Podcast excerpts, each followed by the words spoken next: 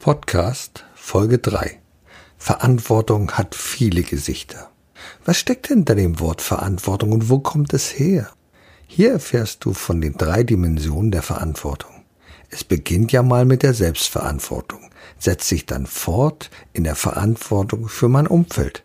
Das nennen wir die Fremdverantwortung und mündet schließlich in der sozialen Verantwortung als Teil der Gesellschaft. Kann man Verantwortung lernen? Erfahre hier, ob das geht und wie. Erfolg braucht Verantwortung.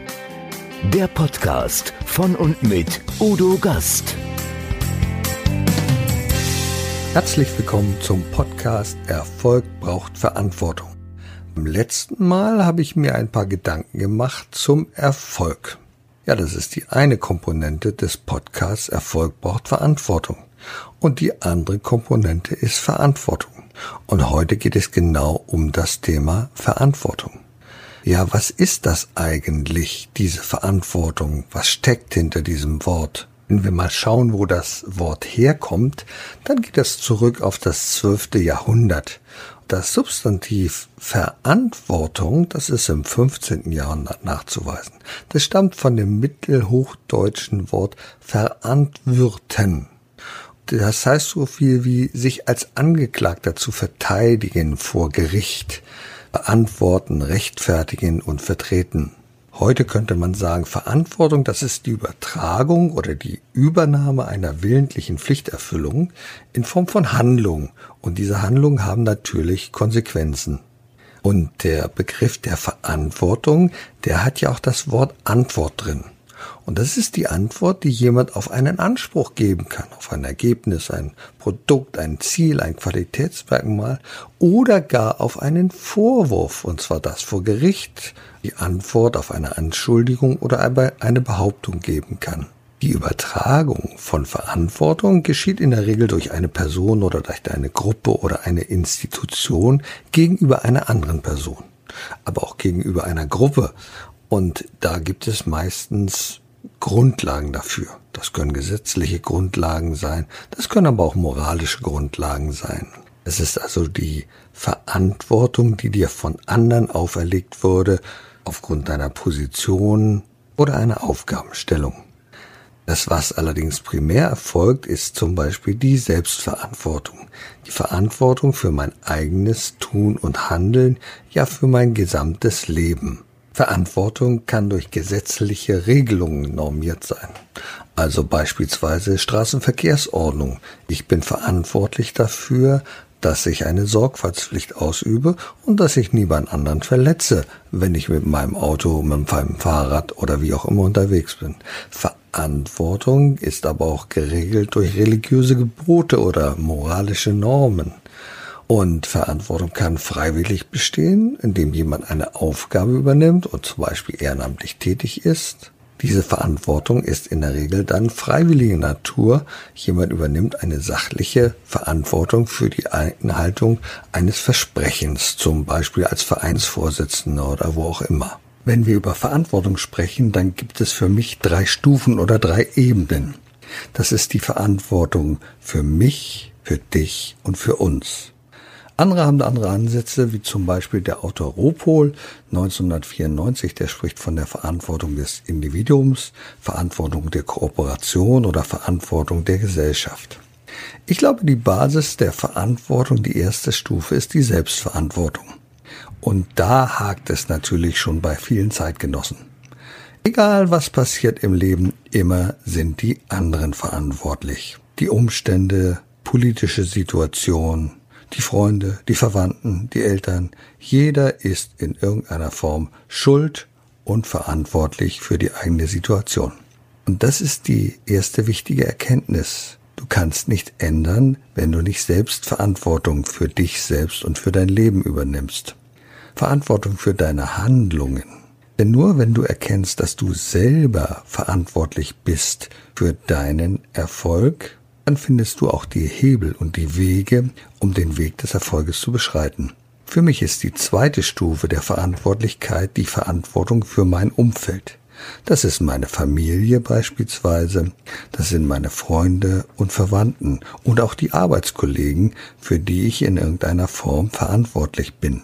Bei diesen beiden Stufen der Verantwortung habe ich immer noch Gesichter vor Augen. Bei der Selbstverantwortung habe ich jeden Morgen mich vor Augen im Spiegel beispielsweise und bei der Verantwortung für meine Kollegen und für meine Familie, die sehe ich halt. Die dritte Stufe der Verantwortung, da wird es schon ein bisschen schwieriger, denn die sehe ich gar nicht. Meine Verantwortung für die Gesellschaft beispielsweise. Nehmen wir mal an, ich habe mir einen wunderbaren Kaffee im Kiosk genehmigt und den in einem Einwegbecher zu mir genommen. Und da denke ich, ach, kein Papierkorb in der Nähe und schmeiß ihn einfach in der Gegend herum. Oh, großer Aufschrei. Jeder will sagen, nein, das geht auch nicht, weil ich eine gesellschaftliche Verantwortung habe. Das sehen wir leider immer wieder. Da werden die Meere mit Plastik verschmutzt. Da werden die Wälder mit Müll zugestellt. Alles nur deswegen, weil wir die Verantwortung nicht wahrnehmen in diesem Fall. Wir sind uns gar nicht bewusst, dass wir als ganz, ganz kleines Licht doch eine ganze Menge tun können für unsere Gesellschaft, für unsere Kultur. In den Interviews, die du im Laufe dieser Podcast-Reihe hören wirst, habe ich mich mit Menschen unterhalten, die erfolgreich geworden sind. Und alle haben sie eins gemeinsam. Sie haben ein bestimmtes Mindset. Und das unterscheidet sich von den Menschen, die nicht erfolgreich geworden sind. Die Menschen, die nicht erfolgreich sind, die haben das Mindset, andere sind verantwortlich für meine Entscheidung und für meinen Erfolg. Die Menschen, die erfolgreich geworden sind, haben von vornherein das Mindset, ich bin der Gestalter meiner Zukunft und ich bin verantwortlich für mein Handeln und für mein Tun. Verantwortung ist ja grundsätzlich etwas Positives. Allerdings erleben wir es leider, besonders in Unternehmen, dass Verantwortung mit Schuld gleichgesetzt wird. Man zeigt also mit dem Finger auf jemanden, wenn etwas nicht geklappt hat und sagt, der ist verantwortlich, der ist schuld daran. Und dann wird die Frage gestellt, ja, wer denn war denn verantwortlich? Aha, er war verantwortlich und hier geht es um die Suche nach dem Sündenbock. Wenn in einem Unternehmen aber so eine Schuldkultur herrscht, dann wird immer mehr über Probleme und über Verursacher geredet als über Lösungen. Und das heißt natürlich im Umkehrschluss, dass in den Köpfen der Mitarbeiter Verantwortung doch sehr kritisch gesehen wird, weil damit immer gleich die Suche nach Schuldigen verbunden ist. Man hat also Angst vor Konsequenzen, wenn man einen Fehler macht. Wenn man aber Verantwortung ganz anders sieht, nämlich als Klarheit darüber, wer zuständig ist für bestimmte Aufgaben und wer auch die zugehörige Entscheidungsfreiheit hat, Dinge zu regeln, da gibt es einen guten Rahmen für eine konstruktive und lösungsorientierte Zusammenarbeit im Unternehmen. Wenn wir uns mal die Bereitschaft zur Verantwortung betrachten, dann tun sich einige wichtige Fragen auf. Hat man das? Lernt man das? Wird das in die Wege gelegt? Ich sage, Verantwortung kann man lernen. Verantwortung lernst du von Kindheit an. Du kannst sie natürlich nicht lernen, wenn dir alles abgenommen wird.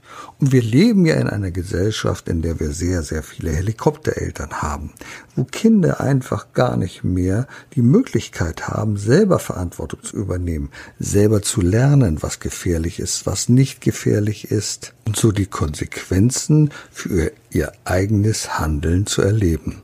Ich durfte das mit der Verantwortung schon sehr früh lernen. Als Bruder zweier kleiner Geschwister, im Kindergottesdienst, den ich geleitet habe, in der Jugendarbeit, im Rettungsdienst, als Krankenpfleger Intensivmedizin und letztlich als Unternehmer verantwortlich für eine ganze Reihe von Mitarbeitern und Familien. Manchmal bedarf es allerdings eines ganz schönen Anstoßes, um zu erkennen, dass ich Verantwortung für mich selber übernehmen muss.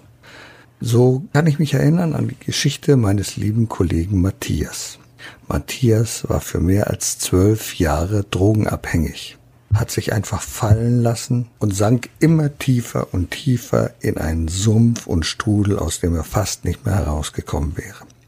Aber irgendwann reifte in ihm die Erkenntnis und als er auf dem tiefsten Punkt war, dass er selber die Verantwortung für sein Leben übernehmen muss. Und das hat er getan.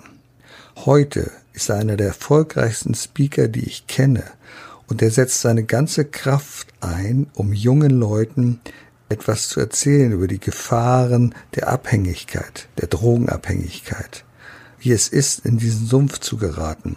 Und er ist erfolgreicher Unternehmer, er hat eine Produktionsgesellschaft, er bringt anderen Menschen das Reden bei, er hat einen Verlag gegründet, er schreibt heute darüber, über seine Geschichte und das war ein langer Weg. Mir fällt die Geschichte von Sila Gencoglu ein.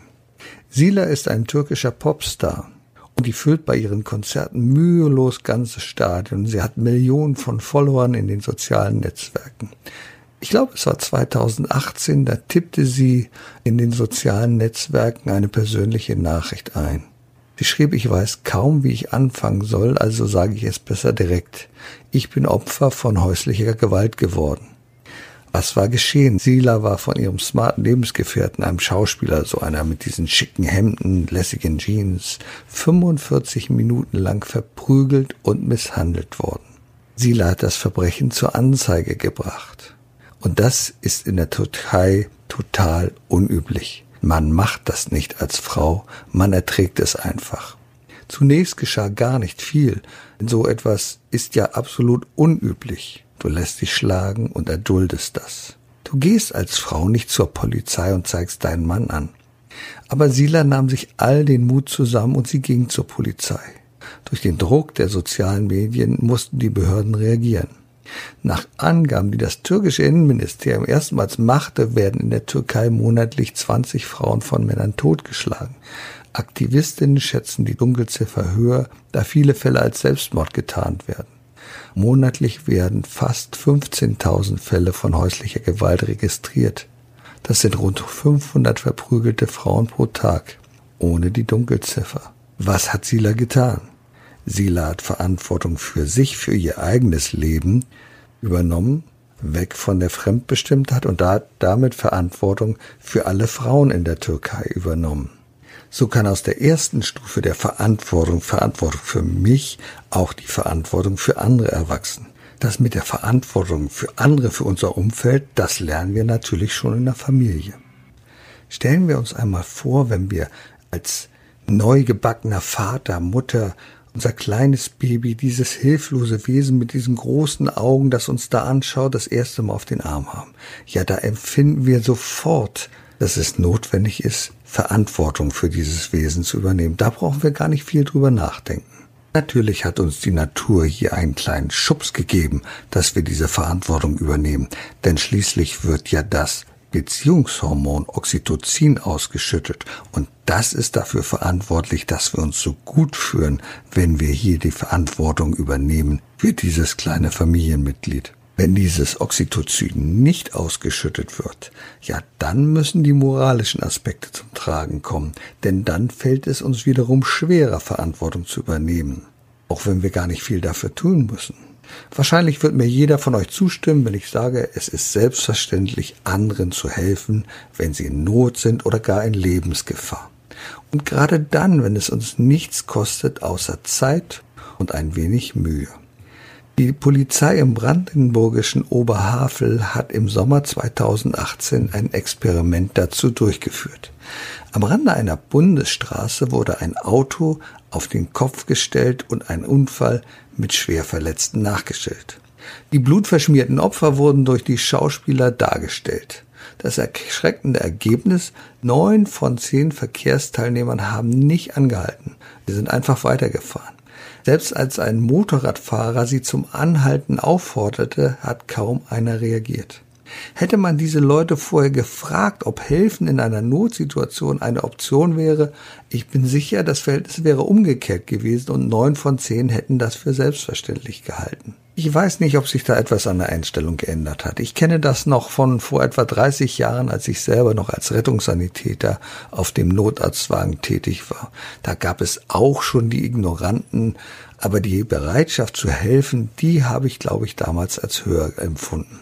Also die häufigsten Argumente, die ich von denen hörte, die nicht geholfen haben, waren, ich wollte nichts verkehrt machen, ich kann kein Blut sehen und ich weiß nicht, ob ich helfen kann. Heute allerdings beobachten wir Menschen dabei, wie sie mit gezücktem Handy langsam an einer Unfallstelle vorbeifahren, um die Szene zu filmen. Mich macht das betroffen und ich frage mich, wie würde ich mich fühlen, wenn ich blutend am Boden liege und jemand filmt mich, ohne zu helfen? Wäre es Ärger, gar Wut, Trauer oder Verzweiflung? Auf der anderen Seite erwarten wir sehr wohl von Organisationen und Unternehmen, dass sie sich verantwortlich fühlen für die gesamte Gesellschaft. Man nennt das heute Social Corporate Responsibility. Wir lassen es einfach nicht mehr zu, wenn Unternehmen ihre soziale Verantwortung nicht wahrnehmen und strafen sie damit ab, dass wir ihre Produkte nicht kaufen.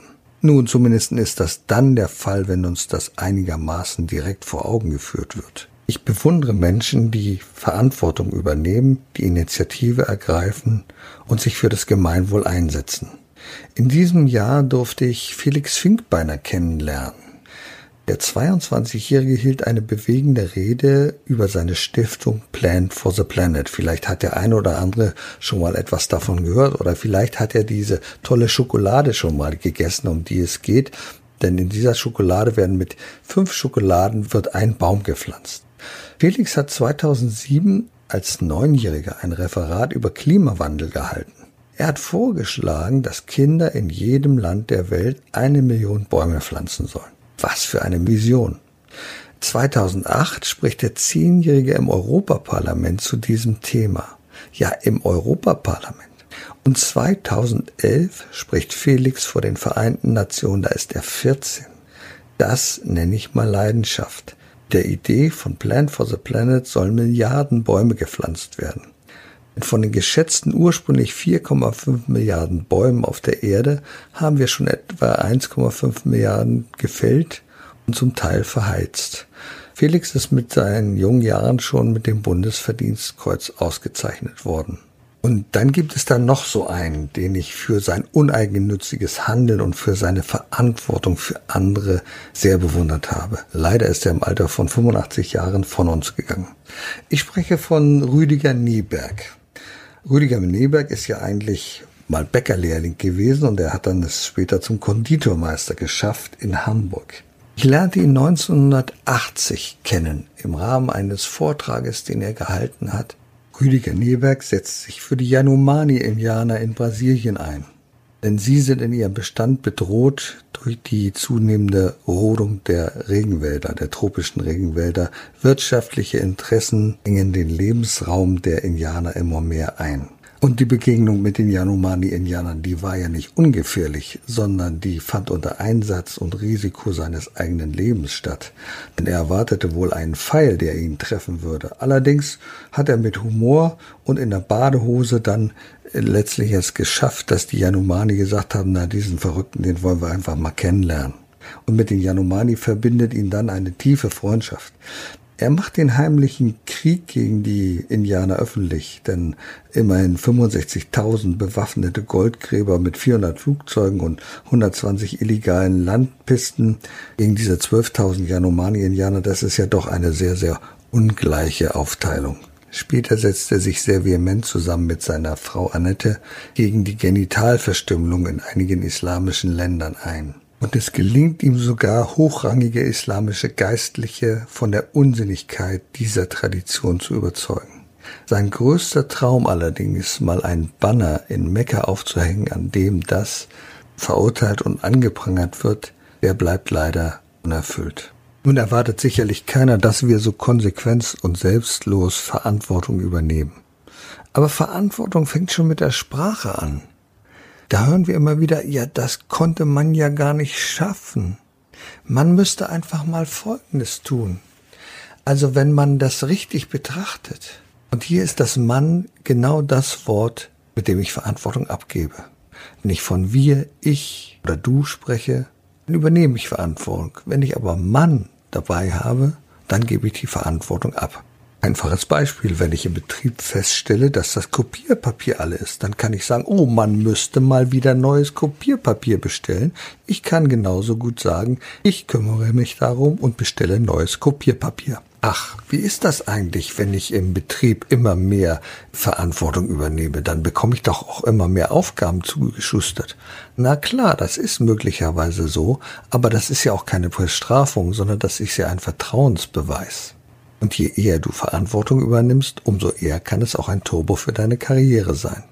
Na, und dann geht es natürlich weiter. Wenn ich eine Position inhabe, in der ich sehr viel Verantwortung übernehme, dann darf ich auch etwas von dieser Verantwortung abgeben. Denn gerade darum geht es im Unternehmen. nicht nur zu delegieren und Aufgaben zu verteilen, sondern auch mit den entsprechenden Aufgaben Verantwortung und Entscheidungsbefugnis abgeben. Wir kennen ja den Klassiker, der jeden Chef zur Weißglut treibt. Irgendetwas ist schiefgegangen. Es fehlt eine Folie in der Präsentation, die Verkaufszahlen wurden nicht erreicht, eine Bestellung wurde nicht abgegeben, durchgeführt, was auch immer, ein wichtiger Kunde nicht angerufen. Was passiert?